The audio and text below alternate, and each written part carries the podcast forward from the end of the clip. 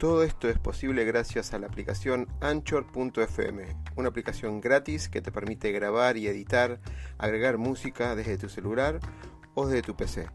Anchor nos permite distribuir además todos nuestros podcasts en todas las redes conocidas de música y podcast como Spotify, Apple, Google, entre otros. Puedes bajarte la aplicación directamente desde Android Store o Apple Store o directamente ir a la dirección anchor.fm y empezar ya con tu podcast. Negocio, pasión, éxitos y miedos. Un punto de encuentro para compartir, aprender e inspirar conversando, con la conducción de Oscar Schmitz.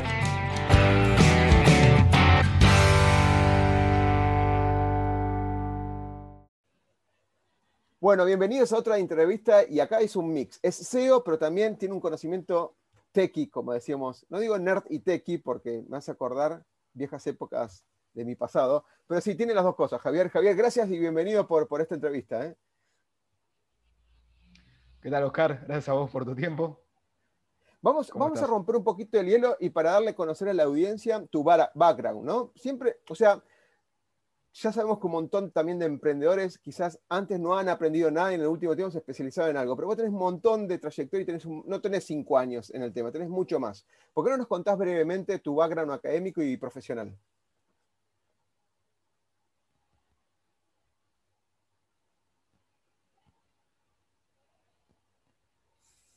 Se me fue un poquitito la, conexión mientras estaba la pregunta. Ok, no, te preguntaba de tu perfil, tu perfil académico y profesional, para darle un contexto a la audiencia. Ah, sí.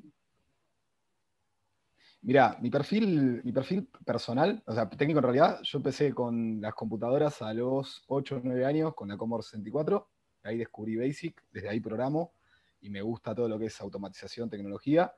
Eh, en lo académico, solo me recibí de licenciado, en, mi tipo académico fue eso solo. Después trabajé muchos años en multinacionales, donde también siempre me dediqué a la automatización de procesos, de procesos técnicos, de procesos complejos. Tuve a cargo eh, la parte técnica desde IBM, de Novartis, y después trabajé en Cyber Holdings, que es el core de American, de American Airlines. O sea, siempre estuve abocado a lo que es automatización tu especialización de lo que vamos a hablar de, de, RPA y, inteligencia artificial, lo que vamos a hablar en tu ratito, digamos, estuviste como metiéndole las manos en la lata un montón de tiempo. Y sí, desde, desde muy chiquito. ¿Te puedo preguntar cómo fue tu experiencia que aprendiste de la, de la multinacional, por ejemplo, IBM o la que quieras contar? ¿Qué es lo que te lleva fuertemente de, de... Mirá, aprendí primero cosas de la cultura que me gustaron mucho, que las replico hoy en mi empresa. Em, sobre el respeto, sobre la colaboración, sobre la sinergia. Y lo que no repito básicamente es la burocracia. O sea que eso es lo desalentador. Estar eh, tres horas haciendo algo entretenido y cinco horas explicándolo, cuantificándolo y pidiendo permiso. Que eso fue lo que me hizo a mí, lo que nos hizo a nuestros socios, irnos o aburrirnos de las multinacionales. Claro. Eh, son, son grandes dinosaurios, ¿no? Como siempre discutimos cuando confrontamos las empresas tradicionales contra las startups, eh, las tradicionales tienen clientes, tienen dinero, quizás tienen posicionamiento de marca, pero las startups tienen dinamismo, se, arriesgan mucho más y tienen una agilidad que no la tienen generalmente las corporaciones, ¿no? Y lo vimos mucho con impacto en este 2020. La guerra de guerrillas contra el ejército. Javier, déjame, compartir tu perfil de, de, LinkedIn mientras hablamos un poquito. Contanos un poco desde cuándo está la empresa que liderás, que es eh, The Ice, ¿no? Eh, ¿cuándo, se, se fundó DI? Correcto, sí. Hace, hace tres años. Hace tres años fundamos DI. En principio fue con inversión nuestra, luego se sumaron inversores ángeles y después se, sumó Globant como inversor y ahora estamos yendo hacia una serie A este año por un millón de dólares, que eso ya es para una expansión regional. Interesante. ¿Cómo, te sentís con, eh, siendo emprendedor y, y que te valoren tus proyectos? Y la verdad es que muy bien, creo que lo más desafiante es el principio, eh, porque no nos preparan, ni en la universidad, ni en, ningún lado nos preparan para buscar inversión, para hablar en público, para todo ese tipo de cosas. Y como el, creo que lo, que más nos costó fue esa es el primer inversor. después fue como el primer trabajo, o sea, porque en definitiva es eso, o sea, cómo armo un pitch, cómo salgo, cómo salgo a convencer de mi idea, cómo demuestro ventas si todavía no, no tengo el producto, porque también el problema de los fondos es eso, te ponen un montón de requisitos, es como, no sé, en la heladería cuando piden el 18 años con experiencia, ¿cómo?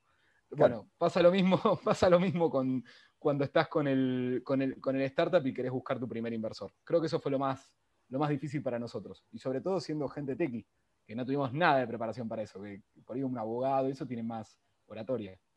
Javier, qué, bueno que decís eso. Yo doy, vos no sabías, pero yo doy clases en la maestría de, la Universidad de Palermo y en, y en, la, escuela, en la ingeniería de sistemas, y doy materia que se llama negocios y emprendimiento de sistemas, y hay tres elementos fundamentales que le digo, esto hasta que no tengan un emprendimiento y tengan que salir a buscar fondeo, no, las famosas tres F que todos conocemos, familia, amigos y tontos, eh, pero sí cuando tenés que salir a fondear y justificar tu proyecto, alguien que tiene que tiene que llorar esa plata que te da porque es valiosa para él y tiene que ver a dónde, lo, dónde coloca esa inversión. Y lo que dijiste, hacer el elevator pitch o armar una, presentación corta y larga para, para, persuadir a los inversores, no te lo enseñan en la facultad, no te lo enseñan, pero para nada, totalmente de acuerdo. No te enseñan a armar un modelo Canvas de negocio y no te enseñan a armar un plan de negocios. Y cuando vos abordás cada uno de los temas, parece sencillo, porque dice, eh, marketing, la proyección de ventas, pero no es sencillo, porque desde el momento que te, el básico que te dice el momento break-even donde empezás a ganar dinero o, justificar la estructura de costos, no te lo enseñan tampoco. Y lo tenés que, digamos, que remar en dulce de leche, como decimos en Argentina, ¿no? Aparte es eso también, ese huevo la gallina, porque vos estás buscando fondeo para captar clientes y todavía y te, piden clientes. Entonces es como que ese, ese, es el momento de que es el famoso Valle de la Muerte. Es, el, es la parte más, más difícil y donde más nos agarramos la cabeza todos los que, por lo menos todos los que conozco que emprendemos. Ok, genial. Bueno, y te felicito por, estar postulándose. O sea, no cualquiera de las empresas, sabemos que nueve de cada diez empresas fallan en el sentido de avanzar, porque ya tenés dos años, así que ya, ya pasaste el gran límite, te es una gran inversión como Globant y tenés un, una apertura dentro de poco, que te felicito porque no todo el mundo llega. Así que ahora contanos qué es lo que vendiste, qué es lo que vendés, porque si yo voy a la parte de casos de éxito, hay un montón de casos de éxito, pero ahora después te voy a preguntar por alguno en particular. Contanos el producto, ¿sí? Técnicamente, el producto RPA, tú hablan de la, automatización de procesos robotizados, robot, lo asocian con robots cibernéticos y no robots informáticos eh, inteligencia artificial es, ya sabemos que viene de 1930, pero hoy por hoy es como que se le está dando un tinte diferente, ¿no? Algunos lo dividen por machine learning, otros lo, dividen por APIs, digamos, seriales o, procesamiento a través de API o microservicios. Contanos un poco el, valor agregado o el, ingenio de, de, ingeniería, digamos, que vos armaste con tus socios. Sí, Mira, te cuento brevemente y lo, vamos llevando para donde, vos, para donde vos me digas, Oscar. DI, o sea, lo que hicimos nosotros con DI, primero armamos una plataforma, un core muy sólido, que es, un, que es, este, es una plataforma que me permite manejar workflows. Y lo hicimos event driven hace tres años, que hoy está de moda, pero bueno, cuando lo hicimos nosotros era bastante novedoso. Entonces está todo orientado a eventos. A medida que van sucediendo los eventos en los procesos, eso va disparando, va disparando caminos alternativos. A eso, en el transcurso del último año, le, sumamos tecnologías de NLP, le sumamos tecnologías, algunas que son, algunas las desarrollamos nosotros, otras utilizamos eh, mucho, nos apoyamos mucho en el, open source, este, con herramientas como TensorFlow, y todo lo hicimos funcionar en la nube de Amazon. El core nuestro es tener un workflow muy sólido, muy robusto, que permite automatizar casi cualquier cosa muy rápido con un conocimiento técnico muy bajo. Y a eso se le sumó, en, a medida que íbamos transitándolo, una metodología. ¿Y en qué consiste nuestra metodología? En garantizar un retorno de inversión menor a seis meses. ¿Por qué? Porque somos una startup. Entonces somos como un pleno en, la ruleta. Nosotros pagamos 35 veces si, funcionamos, pero no somos una inversión segura. Digo para el cliente que nos compra. Entonces, el que el cliente nos compra es más seguro el par impar. Hablando un poquito de teoría de juego. Entonces, acá, acá, acá el, con nosotros vos te la jugás, pero el premio es mayor.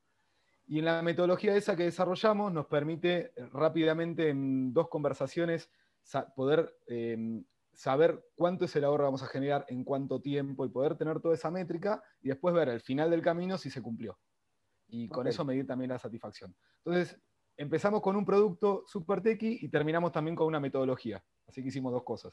Interesante. Interesante, porque ahí se dividen dos, dos- grupos de preguntas. La primera es, obligado, lo tengo que hacer, es ¿por qué elegiste eh, AWS y no Microsoft Cloud, eh, perdón, Azure o Google Cloud?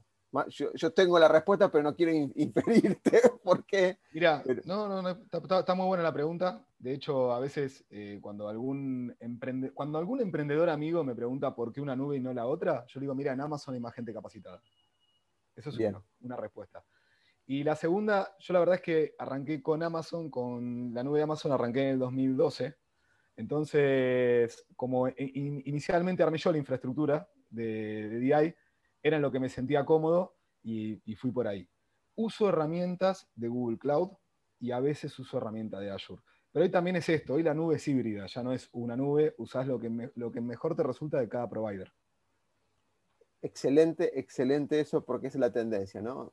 Uno idealiza la nube pública, que es un, un horizonte que siempre sigue siendo horizonte, pero lo mejor de cada uno. De hecho, hay un montón de nubes, ¿no? Está la nube de IBM, está la nube de, de Claro. Oracle y demás, pero por eso te pregunto eh, por qué la elección, ¿no? Y está muy bueno la, la mirada porque a la hora de buscar recursos sigue el mercado y tiene una muy buena campaña de, eh, eh, de entrenamiento AWS com- comparada con el resto. Aunque dicen que Google Cloud viene una movida fuerte ahora, empezó ahora y te- el año que viene va a darle una vuelta de tuerca. Vamos a ver, ¿no? Porque es, Y deberían, Google Cloud inventó, o sea, es el, el- el- que impulsó Kubernetes y, y- y y Kubernetes funciona más en Amazon que en Google Cloud, así que algo ahí falló. Totalmente, totalmente. Em, veo que tenés muchos casos del tema de, de bancos, ¿no? La, la- la Sí. plataforma que lo, lo que ustedes, em, la solución que ustedes ofrecen, o las soluciones, porque acá veo varias soluciones, ¿es a modo de plataforma o se instala on-premises en las compañías? Eh, como hablamos hace dos minutitos, funcionamos de las dos maneras. O sea, en, en los, en los lugares más abiertos funcionamos de forma SaaS y en, los- las, en las compañías que son más cerradas o, o por regulaciones no lo permite, funcionamos on-premise y en algunos casos funcionamos híbrido. Em, siempre con tecnología Docker, o sea, en, Ku- en Kubernetes, adentro o afuera. Pero funcionamos de esas maneras. Sí, eh, es interesante discutir cuando te dicen, te, te lo digo por un- por unos cuantos años que tengo de banco, ¿no? Cuando te dicen la parte regulatoria no me lo permite, sabemos que no es tan así, pero hay una tendencia todavía en la cultura organizacional de tenerlo adentro, tenerlo dentro de la periferia, porque lo tengo más seguro o lo tengo más Control, controlado y sabemos que los que estamos trabajando más en la nube que, que dentro de on-premises sabemos que no están así. Hay ciertos resguardos y creo yo que AWS tiene todas las capas de seguridad para montar cualquier solución de seguridad que, que quieras en, en cuanto a la privacidad de los datos, ¿no? De tus clientes, No, básicamente. tota- totalmente. Y bastante más sencillo y con muchísimo más eh, availability. Pero bueno, hay, hay que adaptarse también al, al- al- gusto y a, lo que, y a, la, y a la estructura. Cuando, Entonces, cuando, en ese sentido, somos abiertos. eh, eh, cuando planteaste esto del tema de, la- de los eventos, de, las, de los, los- los servicios y demás, ¿cómo crees que está el mercado de, de- no, no quiero decir tus clientes, pero el, eh, los, el mercado latinoamericano en cuanto a esto, ¿no? Porque, a ver, uno que conoce más o menos integrar plataformas en la nube, vamos a dar un ejemplo popular, ¿no? No específico como es el, el tuyo, pero un Zapier, ¿no? Que conecta eventos de diferentes aplicaciones y ejecuta acciones de diferentes cosas. Hay una tendencia que dice, el mercado va en ese sentido. O sea, la integración, el business as a service, como se dice cuando hablamos de, de tema de negocios, business as a service apunta a eso. La empresa con sus APIs, con sus interacciones, comandada por una librería protegida, intercambio con otras, otras empresas. Yo, estoy, yo creo que esto es una fantasía, ¿no? Una fantasía que estoy hablando, pero por lo menos empezó en su momento cuando hablábamos de SOA, hace unos cuantos años, hace 10 años atrás, 11 años atrás, y hoy por hoy hay una tendencia a eso. ¿Cómo ves vos eso con respecto al mercado? ¿O todavía sigue siendo rígido Mirá, porque tiene viste- muchas cosas? Viste, viste, viste la clave con, con Zapier. O sea, yo con DI lo que estamos generando todo el tiempo es librerías y recetas. Y nuestra, nuestro objetivo es Zapier, pero dentro de las empresas. O sea, ¿entendés? Hacer librerías de, por ejemplo, no sé, nosotros tenemos módulos. Y es un módulo. Y, y se conecta de una manera y las consideraciones son iguales en todos lados. Y entonces, estamos yendo hacia ese lugar, pero por esto que decís vos, como muchos tienen el tema este del control y de que quede adentro, y entonces, y yo no creo que eso cambie, eso también es algo cultural. O sea, no, no me imagino un banco, eh, por ejemplo, haciendo procesos de onboarding o procesos de análisis de, su cartera de riesgo a través de Zapier. Em, entonces, ahí es donde, donde, donde este, este, mundo donde entramos nosotros. Pero está, está, está buena tu analogía. O sea, sí lo veo para el mundo startup o para el mundo que es de datos, de datos públicos. Em, no sé, campañas de marketing, para todo ese mundo Zapier abierto. claro. Pero creo que el problema tiene que ver cuando, cuando, hay, cuando, hay, cuando hay una sensibilidad en los datos.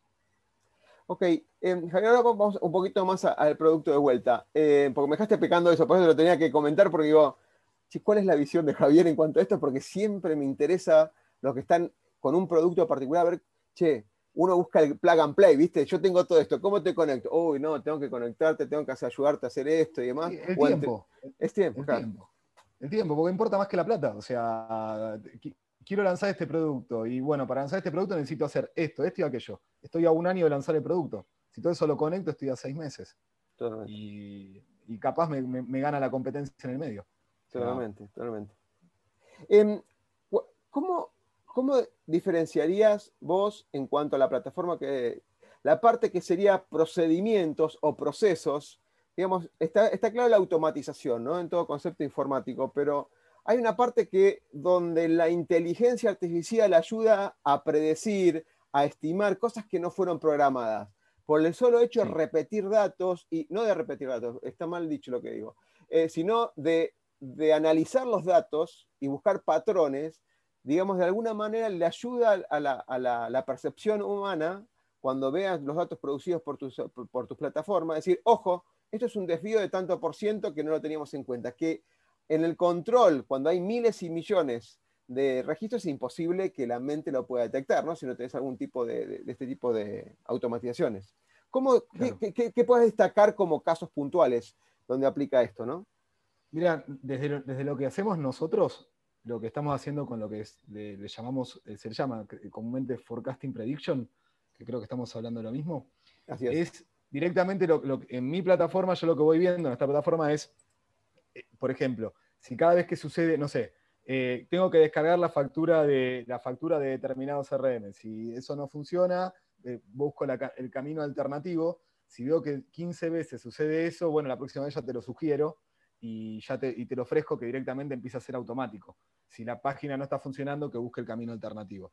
Eso es lo que estamos haciendo nosotros de nuestra visión con herramientas como la que acabas de mencionar, que es Forecasting Prediction, que encima lo, bueno que está sucediendo este año, que está apareciendo muchas tecnologías de auto machine learning, donde, eh, por ejemplo, ahora lanzó una que, está, la, estamos, la tenemos en laboratorio y está funcionando bastante bien, que te permite también hacer todo este análisis eh, casi de forma automatizada, ya sin, sin entrenamiento. O sea, solamente con data. A partir de la data te genera las, las recomendaciones. Okay. Acá, acá vemos en, pantalla que tenés obviamente un montón de soluciones para cada una de las áreas clásicas dentro de una organización. Recursos humanos, legales o riesgo, análisis de riesgo, tecnología, operaciones y ventas, más allá que van de la mano, o sea, pero uno es más comercial más, y la otra parte más administración, compra, la parte más densa, el back office, que se le dice, ¿no? Y el otro es front office, básicamente. Em,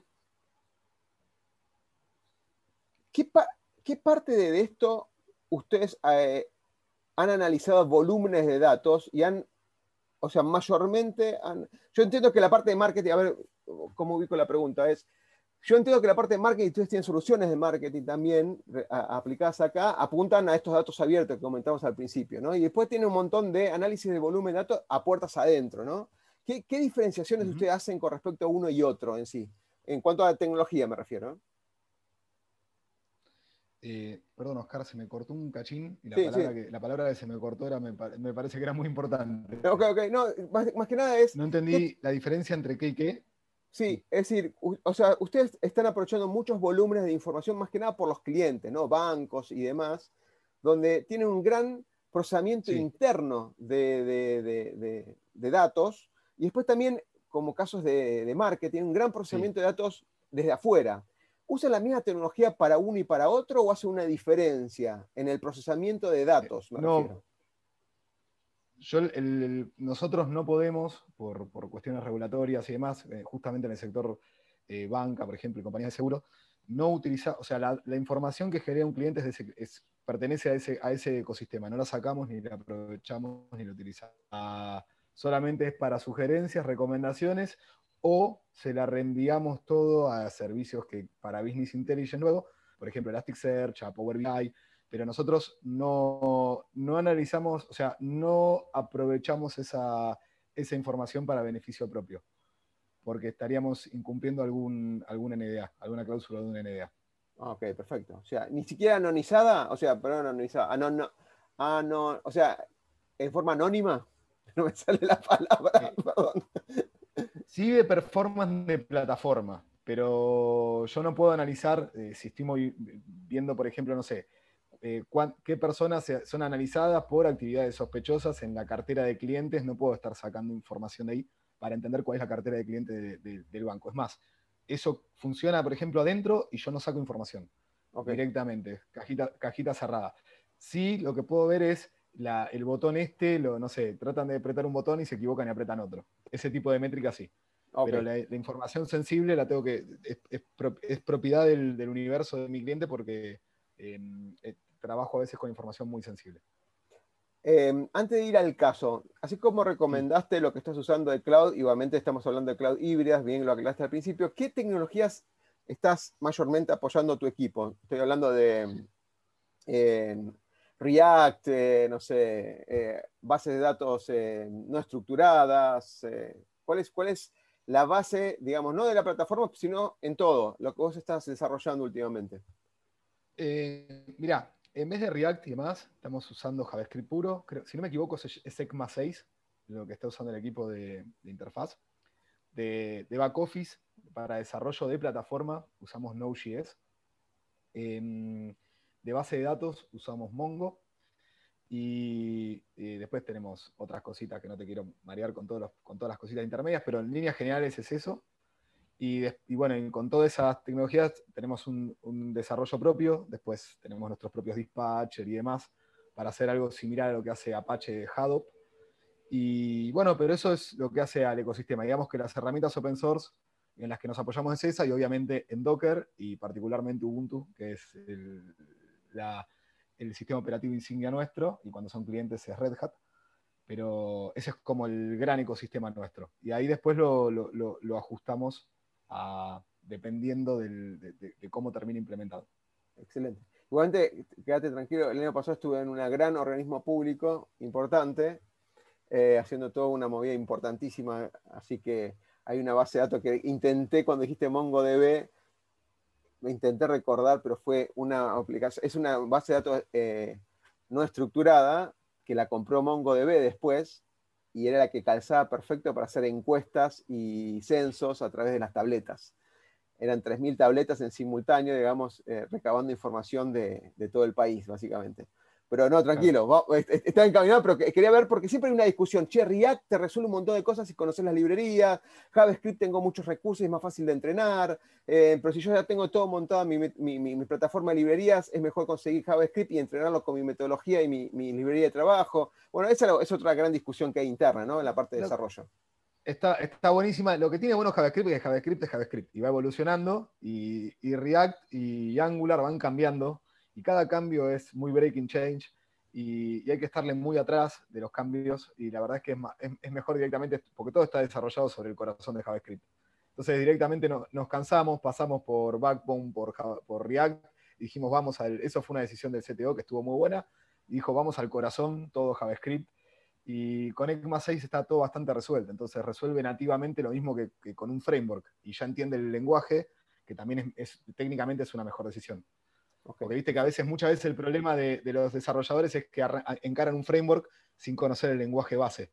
Y ahí es donde después empieza el problema. Sí, sí, es, interesante. Es interesante en alguna retórica una reunión al respecto. ¿Y ahora qué hacemos? Y bueno, alguien me lo mandó a hacer así, ustedes decidieron. El claro. manos en ese sentido, en algunos grupos de trabajo, lo he vivido. yo, sé, yo, sé, React, pero es JavaScript el problema. Totalmente.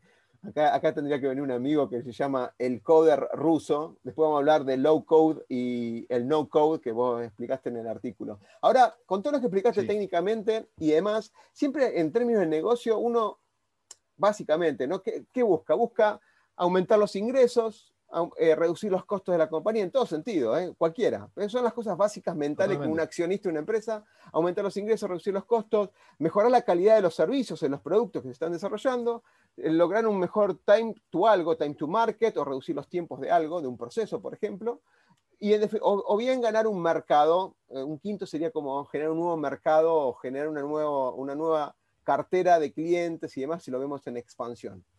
Contanos un caso, si podés, si tenés números mucho mejor, de todos estos que están acá, elegí uno, como para, para ahondar y, ponerlo en números, esto que, ustedes promuevan como que el, retorno de la inversión, el ROI de la inversión de, este proyecto es en seis meses o menos. Mira, te voy a contar uno que tengo eh, a mano, que es uno, un caso de Comafi, y es algo, te, te cuento este porque este es muy genérico, y es de conciliaciones. Esta era una conciliación para un área especial en negocios fiduciarios. Conciliación es algo, es casi lo más pedido. Eh, y el objetivo de, acá era procesar, eh, ellos procesan eh, 1.500.000 registros diarios, perdón, mensuales, y lo hacían de forma manual. Eh, esto para, para, para, liberaba... estoy como Fantino, pero para, 1.500.000 registros mensuales Parece mucho, pero es un banco minorista, así que no es, o sea, no es una enormidad. Pero lo hacían manual, ¿qué hacían con planilla Excel? Claro, eh, y esto sucede no solo en bancos, te digo que es casi lo, más pedido. De hecho, como automatización, en general, el área de administración se puede automatizar el 30% de todas las empresas. O sea, eso es muy genérico. Por eso, en línea con eso, te traje un caso que es conciliación, que todas las empresas hacen conciliaciones. Y cualquier empresa, la más moderna que, veamos, o sea, yo tengo algunas, algunos startups y todo, tienen Excel y concilian a mano. Porque, no sé, Rapipago. Anda a conciliar Rapipago, que tiene una página web tradicional de la que hay que descargar y hacer el match uno a uno con las entradas del banco. Bueno, eso sucede en todos lados. Entonces, te traje esto porque este es acá, tenía un, nivel de volúmenes.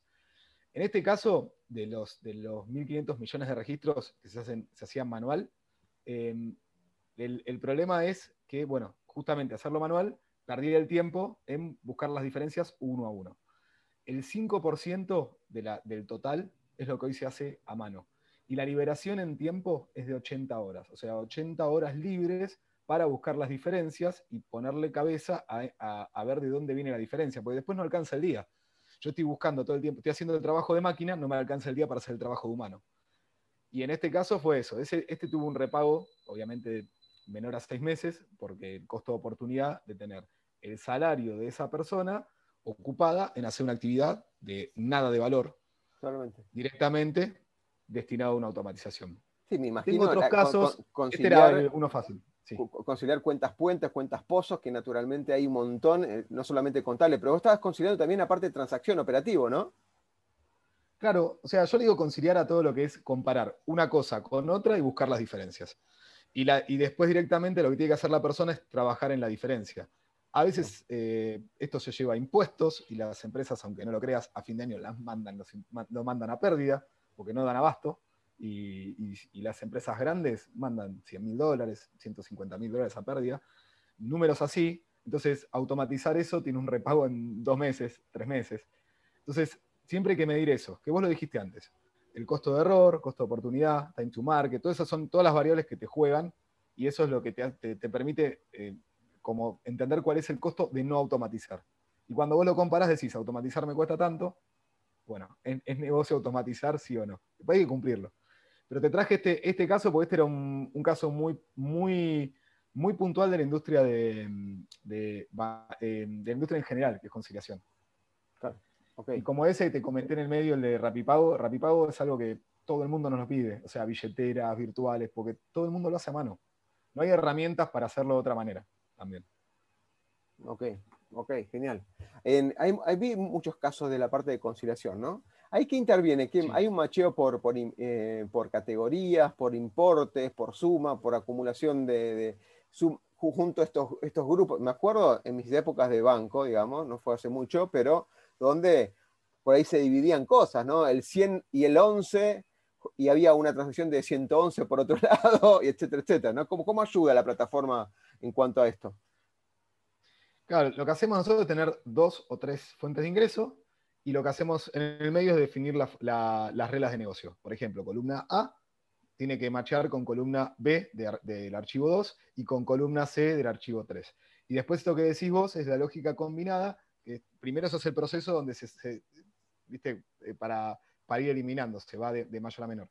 Primero eliminás todos los que machean igual. Después en, los que, en la diferencia aplicás la lógica de negocio. Eh, y después, por último, queda lo que no coincide. Y lo que no coincide es lo que ataca el, analista, que siempre es entre el 2,5 y el 5% del total del volumen a conciliar. Es bastante grande. ¿Te ha pasado que la información, pensémoslo en un, así pensamiento Agile Scrum, ¿te ha pasado que al revisar los resultados finales te permitieron darle información al área de tecnología de la empresa para que para que arreglen cosas. ¿Me explico? O sea, que eso que no se puede... nos, pasa, nos pasa al revés en realidad. ¿Sabes lo que nos pasa, Oscar? Y no, te rías. nos pasa cuando dejamos el robot funcionando que nos dicen, eh, está mal. Hay un, hay un error en tal lado. Vamos y lo revisamos y el error es humano. Ah, no tanto en la fuente de información, que es lo que produce sistemas, que si es, si es, homogéneo, ahí no está el... O sea, viste que esa parte es como que funciona o no funciona. Nos pasa mucho con, el, con hasta que le toman confianza al robot, que quieren, quieren buscarle el error, siempre está el, sombrero negro. Humanos contra, contra robots, o sea, contra inteligencia artificial, digamos, la, clásica, digamos. Siempre está esa parte y ahí es donde, no, mirá, con las reglas que definimos, el robot tiene razón. Ah, es, verdad. O lo que faltaba es una regla de negocio, pero siempre nos pasa eso, que, está la, la pelea humano-robot y te diré que el 80% de las veces tiene razón el robot y, el, un 15% de las veces faltó agregar esa lógica porque no la contaron antes. Mira, voy a sacar. solo es un 5 cuando hay un cambio. Voy, a sacar eh, para hablar de ese 5%, para que no esté ninguna de las marcas, porque si no vamos a pensar que estamos hablando de Comafi que no tiene nada que ver. Pero ¿te pasa, te pasa que hay un rechazo del cambio cultural de las empresas a adoptar nuevas tecnologías? Es mucho, tiene mucho que ver con la personalidad de, la persona. Y yo creo que algo que aprovecho y este momento también tiene que ver con quién es el que, el que te lleva a la compañía. O sea, si caes en manos de un intraemprendedor, es lo mejor que te puede pasar como startup. Porque quieren cambiar las cosas, quieren que sean más ágiles. O sea, se toma, es como el emprendedor, pero dentro de la empresa. Sí, sí, totalmente. Eh, el problema es, el problema es el, cuando te encontrás con el stopper, el que tiene miedo y que hay que desarmar eso y si te equivocas te va a cerruchar todo lo posible o a frenarte el, avance y ahí es donde tenés que buscar la manera de, demostrar los resultados, o sea, esa es la bifurcación que hay que tratar de evitar. Pero todo depende mucho del poder que tiene la persona que te lleva y si es intraemprendedor, si realmente se quiere por un plan de carrera o por, o por, generalmente es un plan de carrera, o sea, quiere crecer dentro de la compañía o crecer profesionalmente, le busca, busca resultados, ahí es donde hay que, porque hay que, hay que, hay que convencerlos, es, muy, está todo muy acompañado de, para mí que es algo que, aprendí, yo era muy tequi y decía, no, pero lo ponemos, lo conectamos y toda la gente lo acepta y listo. Y entendí ahora, con un poquito más de canas, que es importantísimo comunicar y sentar a todos, ir mostrándoles cómo va a trabajar el robot al lado de ellos, que les va a mejorar la calidad de trabajo y que lo vayan viviendo. Porque el problema es cuando aparece, hola, mirad, ¿qué tal? Esto a partir de ahora lo hace un robot. ¿Y yo qué hago? Y ahí empezó el problema. Totalmente, sí. obviamente, imagínate que nosotros en tecnología que estamos todo el tiempo investigando y viendo cosas, tecnologías nuevas, que vemos óptimo, vemos, conocemos el impacto y a veces rechazamos algunas innovaciones en, en lo que es respecto a nuestras vidas. Imagínate una persona que hizo toda su vida conciliaciones y aparece Javier y le dice, mira, te voy a automatizar esto. Y él dice, pará, automatizar si yo estoy 160 horas por mes conciliando? Entonces, de alguna manera ahí también tiene que ir de la mano una transformación de esas personas, que eso hay que entenderlo también. Hay una tendencia que le imparte la, World Economic Forum, que en su análisis anual del futuro del trabajo, que habla de esto. Las nuevas tecnologías no, no hicieron decaer la empleabilidad, lo que hicieron fue una transformación de la empleabilidad. O sea, si una persona quiere estar contando con un tilde en un papel, y esas cosas van a ser reemplazadas naturalmente por algún tipo de automatización o inteligencia artificial. No lo dudo. Ahora, si vos te aferras a esa, esa, macetita, y bueno, si la macetita se va, te vas a ir aferrada a la macetita. La posibilidad... es el, creo, no me acuerdo cuál era el economista que hablaba en un momento de, que el problema eran las, las, excavadoras, se había que reemplazarla con gente con cucharas. Pero el tema era, o sea, lo, que te quiero decir con esto es, este es esta es la verdad, la transformación digital es una palabra, o sea, y a veces es, hasta casi un cliché, pero lo que, lo que hay detrás es esto, porque nosotros al estar automatizada, la persona que estaba 160 horas conciliando, o sea, bueno, escúchame, vas a conciliar a partir de ahora cinco veces más, pero vas a buscar diferencias. Tenés la misma cantidad de trabajo, pero de mayor calidad. La parte divertida, o sea, buscar, llamar por teléfono, encontrar donde vos das valor no estar ahí como, como decías vos, dando el tilde. Y la verdad es que en el fondo, salvo que estés por jubilarte, es, difícil que alguien esté feliz eh, haciendo algo de, poco valor y aburrido, porque también está eso, o sea, más allá de, la conformidad. Es, es, aburrido, a todos les gusta un poquitito el, estudiaste, o sea, por ahí estás, sobrecapacitado para estar haciendo el, el TIC. No, claro, a ver, sentirse que genera valor al, equipo. Eh, claro, Javier, si yo hago esto, ¿qué hiciste, tilde? ¿Y cuál es que la generación de valor? No, no, no, es como que en un momento dado, a lo largo del tiempo, esa repetición te desgana. Tengo miles de películas que me aparecen en la cabeza. Recomiendo a todos ver Saul de Disney Plus. Eh, digamos, habla del propósito de nuestras vidas. Yo soy un fanático y doy taller en cuanto al propósito extraordinario que tenemos los seres humanos en este mundo. Y gracias a Dios, de acá a unos cuantos años, hay tres o cuatro cosas que la automatización no nos va, no nos va a reemplazar, que es la intuición, algo que una persona, como decís vos, viene entrenada, va a ver cosas y decís, eso no se puede automatizar, pero puede intuir por algunas cosas que se guardan en nuestro maravilloso cerebro únicamente, y puede decir, esto machea con esto, porque es así, porque se da cuenta, se equivocó alguien en los decimales. Una es la intuición, la otra es la creatividad. Hay hay detección de fraudes por inteligencia creativa en la inspección de esos fraudes. O sea, claro. es imposible, a veces hay un montón de cosas que no se pueden, no, se pueden establecer automáticamente por ahora. La otra es eh, la, ética y la moral. Todavía no se automatizó la moralidad y los valores humanos, por lo menos con APIs o con algún tema de RPA, etc. Esos son elementos que recaen en el ser humano y hay que potenciar esos skills, digamos, eh, a favor del si yo me voy, a, comparar con un robot que va a hacer miles de millones de transacciones por segundo, mucho más rápido que yo, y no, ahí no voy a competir, no puedo ganarle, es imposible. Es imposible. Claro. Y aparte, lo, que, lo que estás contando vos, para todo eso necesitas tiempo. Y si estás atrapado con las tareas, con lo cotidiano, no vas a tener tiempo. O sea, te digo que a mí me llegan a veces de, de larga de riesgo, por ejemplo, me dicen, che, no se puede automatizar, otra vez me preguntaban algo, no se puede hacer una automatización recursiva para que busquen en la información para, ver cuando una persona por ahí es apoderada de una empresa, pero se cruza con otra gente en otras empresas. Humanamente es imposible. Y la idea esa estuvo buenísima. Y lo hicieron, hicieron un muestreo y encontraron que había, una, había un riesgo ahí. Y nada, eso ahora lo, pasa a robot. Entonces. Claro, pasa como, como una regla de negocio. Claro, una automatización liberó tiempo, hubo una reunión, esa reunión salió una nueva idea, salió una automatización. Y nada de eso, entonces, que tengan más tiempo para reunirse, para ser creativos y para traer soluciones, y se van automatizando. Ese es también un poquito el, lo que se está el camino que se está armando ahora. Te escucho y potencio más esto, lo que hablo con otros CEOs de otras empresas, y, me dicen, hay que enseñar programación desde la secundaria, pero no por el hecho de programar, sino para armar esa estructura de lógica de pensamiento, porque lo que estás contando, che, se puede, ya no, ni te tendría que preguntar, Javier, se puede. Es una cuestión lógica, es A más A igual a B, entonces C, por decir algo. Eso ya debería estar entrenado de las bases, como el inglés, digamos, de alguna manera. Em, Javier, te voy a hacer dos consultas más y, te agradezco enormemente el tiempo. Me encantó el artículo que, escribieron sobre esto, el futuro de inteligencia artificial. Hay cuatro paradigmas tremendos, cuatro paradigmas tremendos en, cuanto a... A ver,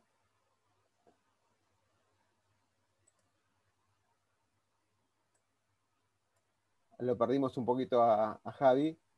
Ah, ahí estoy. ahí está, Javi. Perfecto. Sí, perfecto, Javi. Javi. Justo estaba, es, que quería. Mm, perdón, ¿eh? No, tranquilo. Problemas de la pandemia. no, está bueno como la, rápida recuperación. Estaba, estaba, mostrando en pantalla el futuro del artículo, este del futuro de la, inteligencia artificial y la automatización para el 2020 y vos, perdón, 2021, y vos planteás cuatro paradigmas interesantes, ¿no?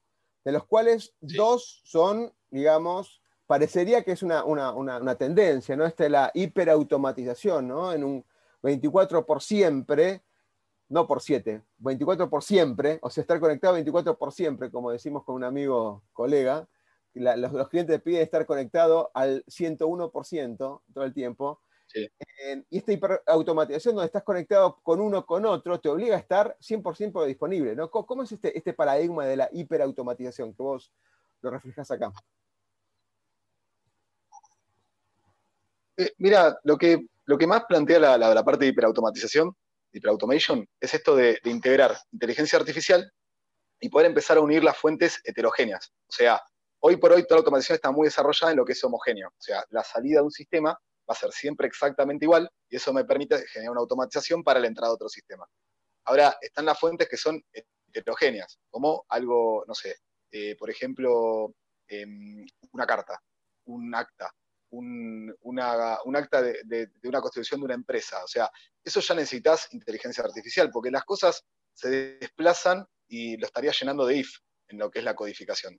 Entonces, lo que plantea la, parte de hiperautomation es eso, es poder unir fuentes heterogéneas para poder hacer las partes de, automatización. Y esto está rompiendo una barrera, que es la barrera de antes, ¿es heterogéneo o es homogéneo? Si es heterogéneo no se puede.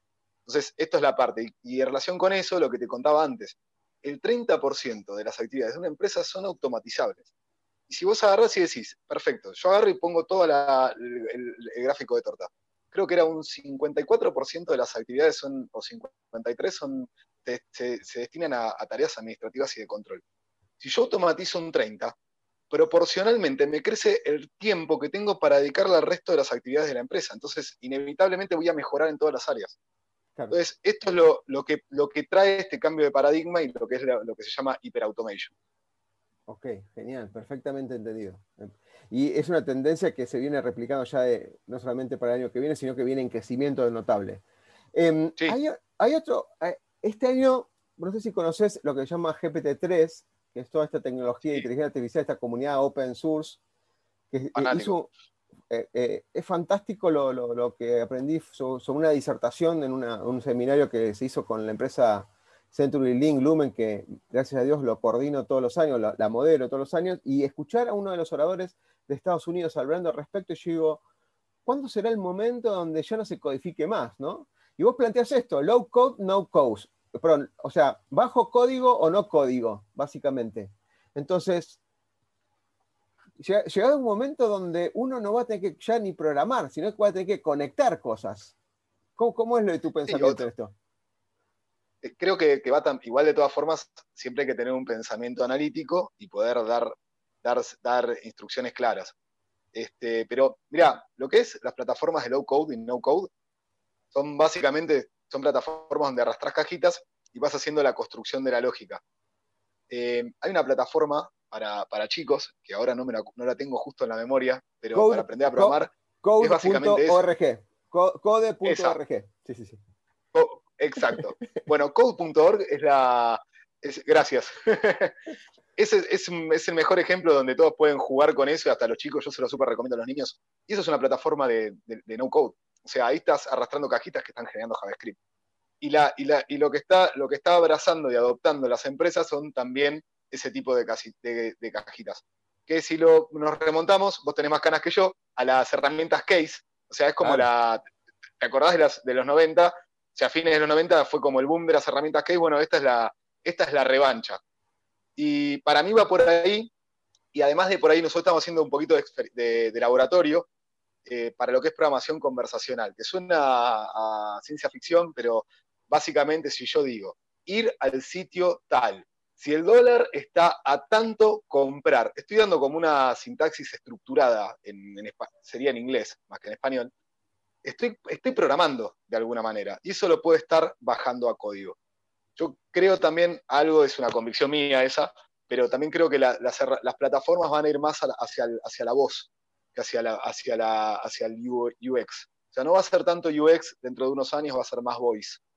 Porque en el fondo, o sea, es algo que hacemos mucho naturalmente, comandar y hablar, por, y hablar desde la voz.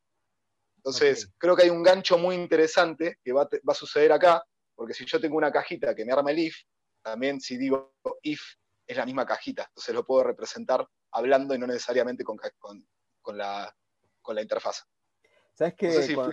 Sí, sí, clarísimo, clarísimo. Me hiciste remontar a época que trabajaba en un centro de cómputos muy grande, de una fuerza de seguridad muy importante en Argentina, y hablábamos de los lenguajes 4GL.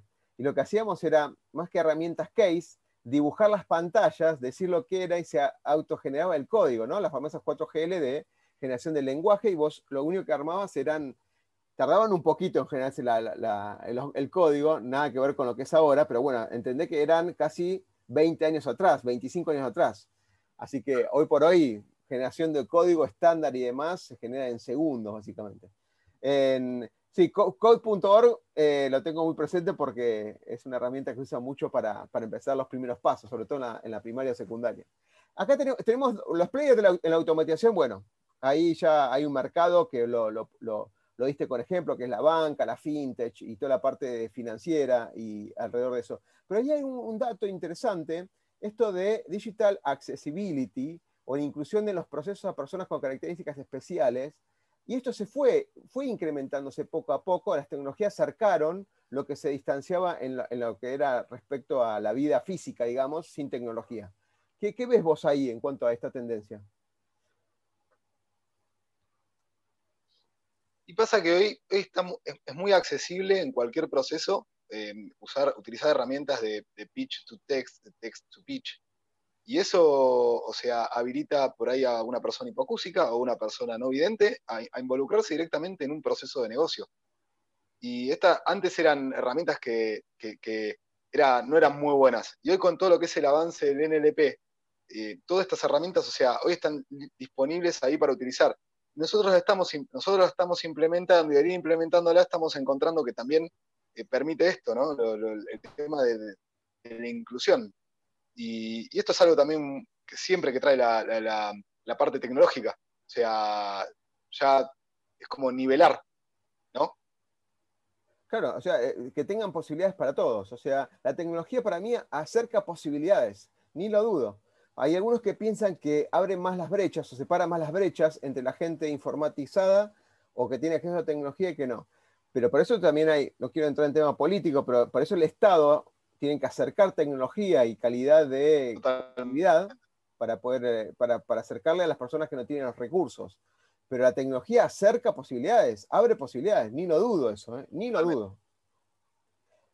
Javier, súper excelente. eso es como en los videojuegos. ¿Cómo es? ¿Cómo? Es como, en los videojuegos. No, digo, es como en los videojuegos. O sea, si estamos jugando en una, si estamos jugando un videojuego, los dos arrancamos del mismo lugar. Claro, entonces, en, lo que es lo digital y la, computadora, si vos tuviste formación y, aparte hoy también, hoy por hoy, podés capacitarte online. O sea, lo que hay que garantizar es, eso, es el acceso a Internet y la, computadora. Ok, ok. Javier, sé que la, última pregunta, eh, no te lo dije, pero la última pregunta es, para que se haga fresca, es una frase, un libro y una película que quieras recomendar y por qué o para qué.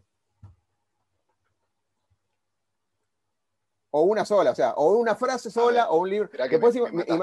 Imagínate todos los libros y videos que hay acá, me la paso dando, viendo películas, sacando fragmentos de películas, usándolo como casos. una, un libro, quizás voy a, voy, ir sobre el último que leí, pero que a mí me pareció muy interesante, que es Rework de Signal, que son los, inventores del framework de, de Radio Rails. Me pareció muy interesante, sobre todo porque tiene un enfoque distinto al From Zero to One, que es otro libro que me encantó, pero es como que hay que leer los dos, son como dos caras.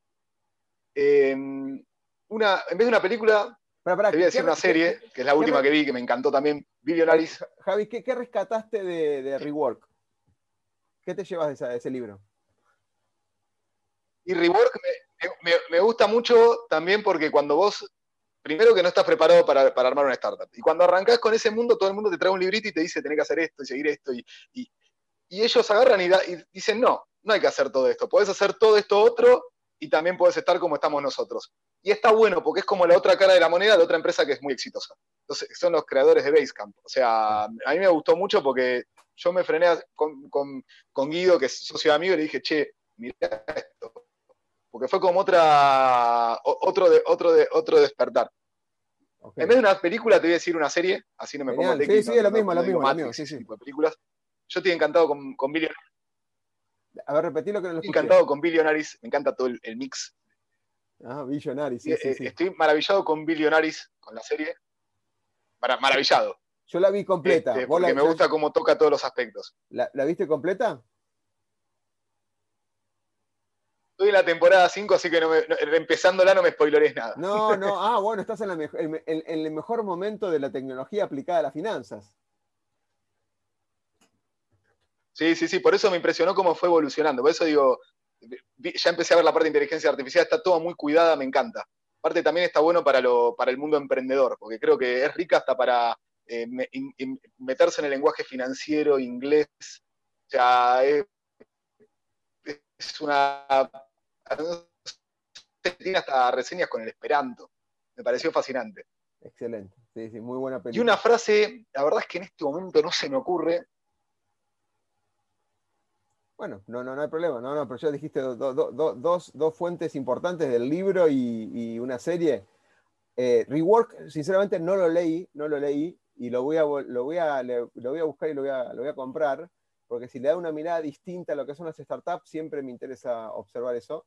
Em, y Billionary, sí, ni lo duden, altamente recomendado. La vi hasta el final. Igualmente siempre deja picando el tema de cuándo viene la próxima temporada, ¿no? Porque nunca, nunca parece que nunca cortan esa, esa serie. Nunca, siempre es la próxima rivalidad. Sí, siempre es la próxima, alguna peleita nueva hay para la próxima. Bueno, Javier, encantado de, que hayamos podido hacer esta, esta entrevista, me encantó, eh, fuimos por todos los temas, temas de negocio, temas técnicos, temas de visión, temas de que de una empresa argentina como la, como la Rema en Argentina y al mundo, digamos. Así que felicitaciones por lo, por lo que están encarando ahora. Y bueno, espero más adelante por ahí volver a hacer otra entrevista con otra solución o con, con, nuevos casos. ¿Qué te parece? Está perfecto, Oscar. Gracias. Te pido que si vas al, al evento de vuelta donde hablan de GPT-3, me avises. O sea, me encanta esa tecnología. Para mí tiene mucho futuro. La estoy siguiendo también de cerca. Y, gracias por la charla, la verdad es que me, impresionó tu, conocimiento técnico. sí, obvio, me la paso leyendo un montón igual. ¿eh? Así que eso me gusta porque siempre las agencias dicen, Oscar no es periodista, siempre lo aclaran, porque si no, eh, en honor no estudié periodismo y no quiero sacar nunca el lugar a ningún periodista, simplemente me fascina la investigación de lo que son el impacto de las nuevas tecnologías, la innovación en los cambios culturales y de hecho hago la parte consultiva en, en ese sentido muchas veces. Así que bueno, Javier, un abrazo y que tengas un excelente comienzo de año con todo tu equipo y nos vemos en, el 2021 con más éxitos. Gracias, Javier. Chao, Oscar, muchas gracias. El miedo a equivocarnos nos inmoviliza, nos aleja del éxito.